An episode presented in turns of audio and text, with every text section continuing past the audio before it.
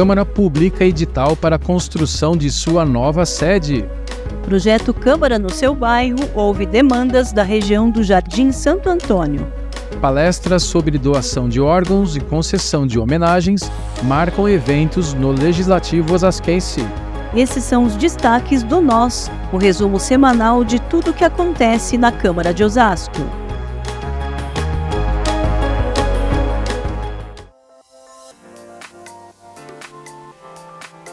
Olá pessoal, tudo bem? Eu sou Maurício Viel e aqui comigo a jornalista Daniele Simões. Olá Maurício, oi pessoal, sejam todos muito bem-vindos ao Nós. Olá para você que acompanha as atividades do Poder Legislativo da cidade de Osasco. Vamos juntos em mais uma edição do nosso podcast. Vamos às últimas notícias com um resumo das duas últimas sessões ordinárias. É isso aí, Maurício. Durante a semana, o plenário aprovou 13 moções e 5 projetos. Muito bem, Dani. Na semana passada, a gente falou sobre o projeto que altera o plano de carreira e reestrutura o quadro de servidores da Guarda Civil Municipal, a GCM. Sim, na sessão da terça-feira, dia 19, o plenário aprovou esse projeto em segundo turno. E agora o texto segue para a sanção do prefeito Rogério Lins, em mais uma ação de valorização do funcionalismo público de nossa cidade plenário também aprovou o projeto de iniciativa da vereadora Juliana Dativós, que institui no calendário oficial da cidade a Semana de Combate ao Assédio Moral e Sexual nas Relações de Trabalho.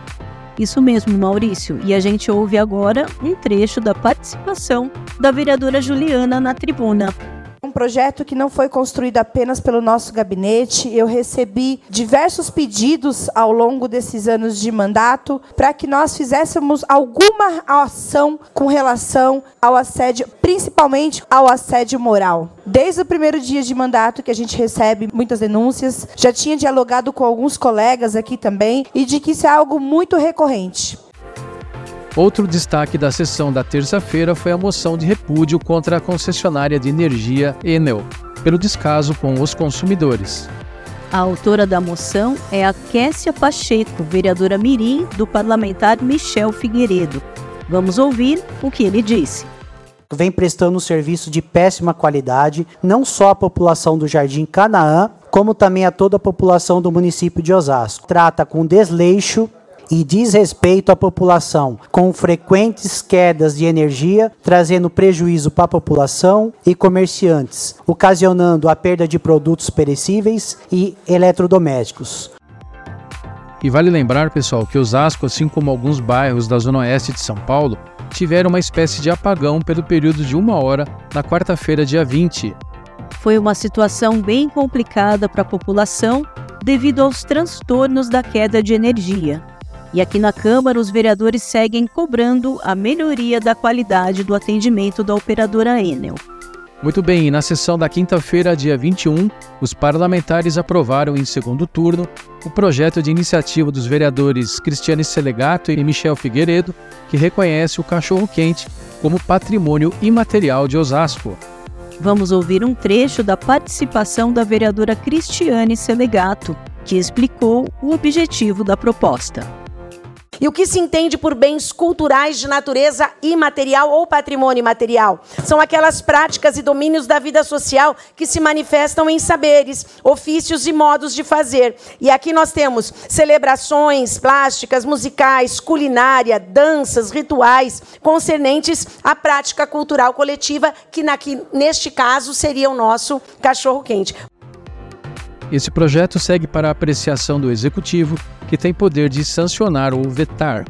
A lista de tudo que foi discutido e votado na semana está disponível no nosso site oficial. O endereço é osasco.sp.leg.br.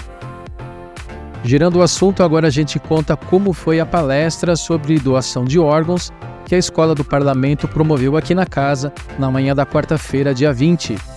É isso aí, Maurício. Foi um evento para reforçar a importância da doação de órgãos e sobre como esse ato de amor pode salvar vidas. A terapeuta integrativa Márcia Mayumi foi a responsável pela palestra. Ela mostrou os desafios das pessoas que estão na fila por um transplante de órgãos. Vamos acompanhar um trecho da participação da Márcia. Nós estamos já há 11 anos é nessa divulgação diária, mas eu acredito sim que com a questão do Faustão, por ser uma figura pública, ajude muito aí na, nessa nossa campanha. E agora um assunto de suma importância para todo o município de Osasco. A Câmara Municipal vai ganhar um novo prédio. Isso mesmo, Dani. Bom para os munícipes e para todos os servidores. A mesa diretora da casa divulgou nesta semana um edital para a construção da nova sede do Legislativo Osasquense. O edital prevê uma licitação para contratar a empresa que vai ser responsável pela obra que será erguida na rua Narciso Sturlini, bem próximo da prefeitura. Muito bem, pessoal. O novo complexo deve ser moderno, amplo e acessível, melhorando não só o espaço para receber os munícipes, mas também o ambiente de trabalho dos servidores da casa.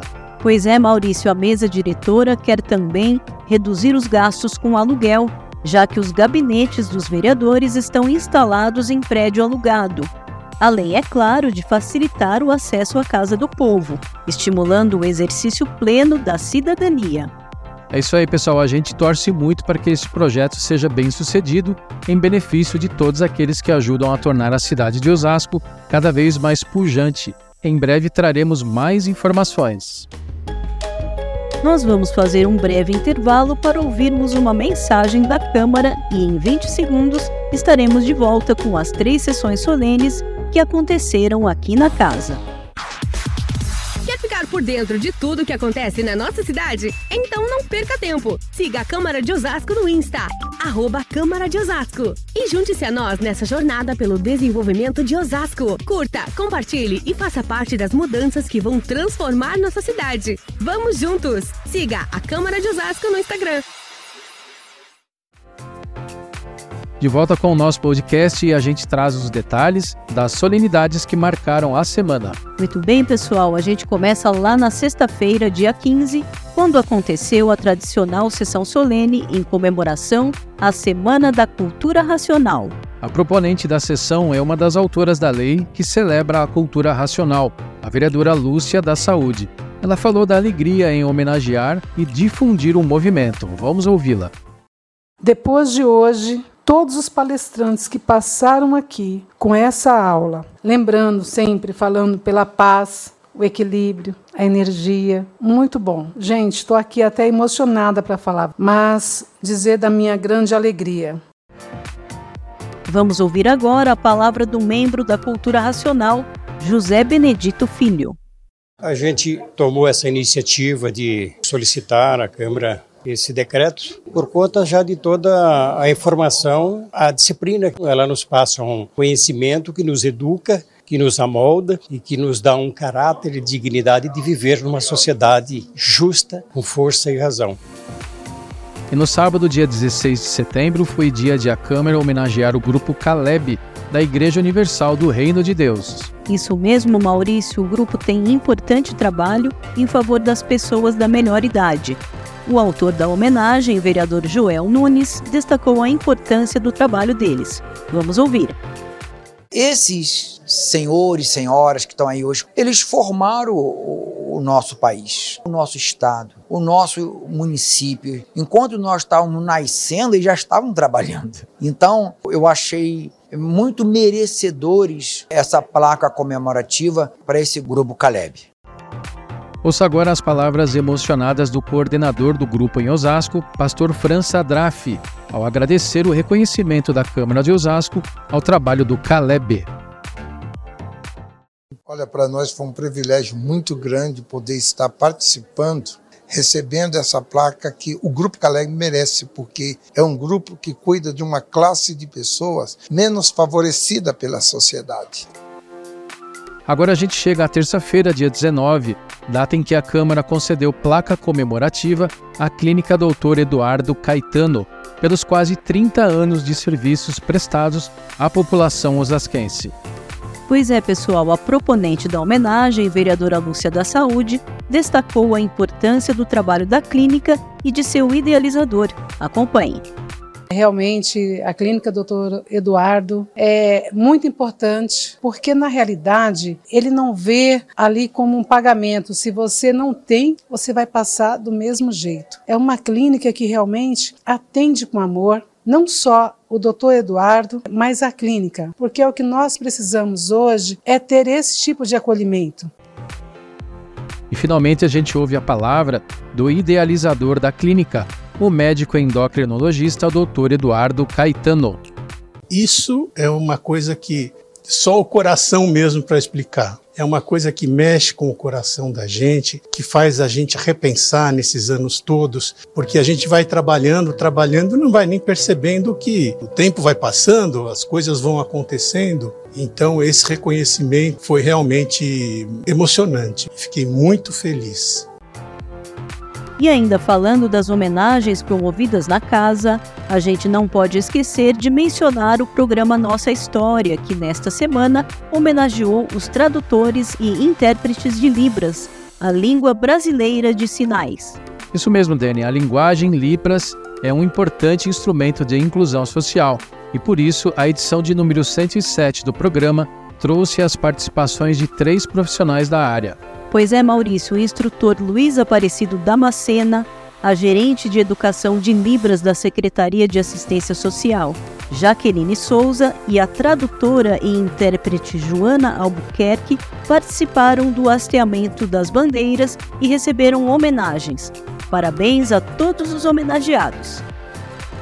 E a gente chega ao último assunto do episódio, o programa Câmara no seu bairro, que ouviu as demandas dos moradores do Jardim Santo Antônio e adjacências da noite da segunda-feira, dia 18. Moradores da região participaram e trocaram ideias com os vereadores sobre as necessidades da população, com destaque para a saúde, educação e segurança pública. Vale lembrar, pessoal, o Câmara no seu bairro é um projeto da mesa diretora da Câmara e visa aproximar a população do legislativo com audiências públicas nos bairros. É isso aí, pessoal. Participaram desta edição os vereadores Elza Oliveira, Emerson Osasco, Juliana Dati Voz, Laércio Mendonça e Zé Carlos Santa Maria.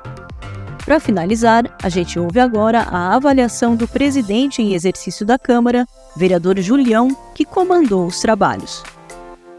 O programa é um horário tranquilo também, né? Começa entre 18 e 19 horas, na qual a população chega do serviço, aqueles que tiver interesse vem até o local para ter um entendimento, né, de como funciona a Câmara, como funciona o Poder Executivo também, que a gente passa algumas informações e também de repente trazer as suas demandas, né?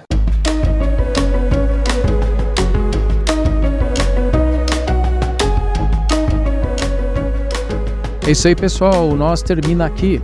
Siga a gente nas redes sociais e fique bem informado sobre os últimos acontecimentos do Poder Legislativo osasquense. O que é bom para a cidade, passa pela Câmara. Para saber mais notícias do Poder Legislativo de Osasco, assista ao Câmara Notícias no youtube.com/tv Câmara Osasco. Obrigada pela companhia, pessoal, e até o próximo programa.